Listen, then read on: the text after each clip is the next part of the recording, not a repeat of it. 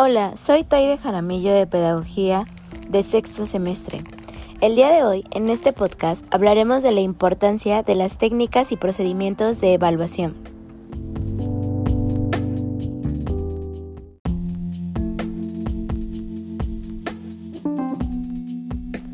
Las técnicas de evaluación hacen referencia al método que se utiliza para la obtención de la información. El instrumento se refiere al recurso específico que se emplea.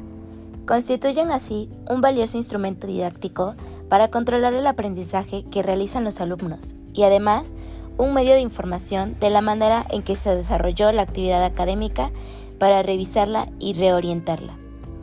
Las técnicas y los instrumentos de evaluación se fijan y se utilizan para recoger, analizar y juzgar sobre las evidencias que el estudiante aporte de su aprendizaje. Estas evidencias podrán ser de conocimiento, de proceso, o de producto. La evidencia de conocimiento son aquellas que expresan el dominio cognitivo del estudiante, es decir, el manejo que tiene de conceptos, definiciones, teorías, leyes, etc., que fundamentan su saber general en una temática generada. La evidencia de proceso es la verificación de las técnicas, procedimientos y pasos, y el uso de equipos, herramientas y materiales en la aplicación de conceptos o en la ejecución de procedimientos. Y por último, la evidencia de producto. Implica la entrega de resultados acabados, solicitados con anterioridad por el docente y estipulado en el currículo de formación. Estos resultados deben reflejar los criterios y estándares de calidad para ser considerados aceptables.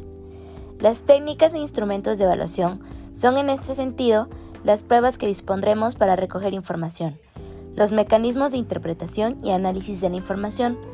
Desde esta consideración, es necesario prestar atención a la forma en que se realiza la selección de información. Si la evaluación es continua, la información recogida también debe serlo. Recoger y seleccionar información exige una reflexión previa sobre los instrumentos que mejor se adecuan. Estos instrumentos deben cumplir algunos requisitos. Son flexibles a cada momento didáctico, deben ofrecer información concreta, adecuados a los estilos de aprendizaje de los alumnos, aplicables a situaciones cotidianas de la actividad escolar y funcionales, o sea que permitan transparencia de aprendizaje a contextos distintos.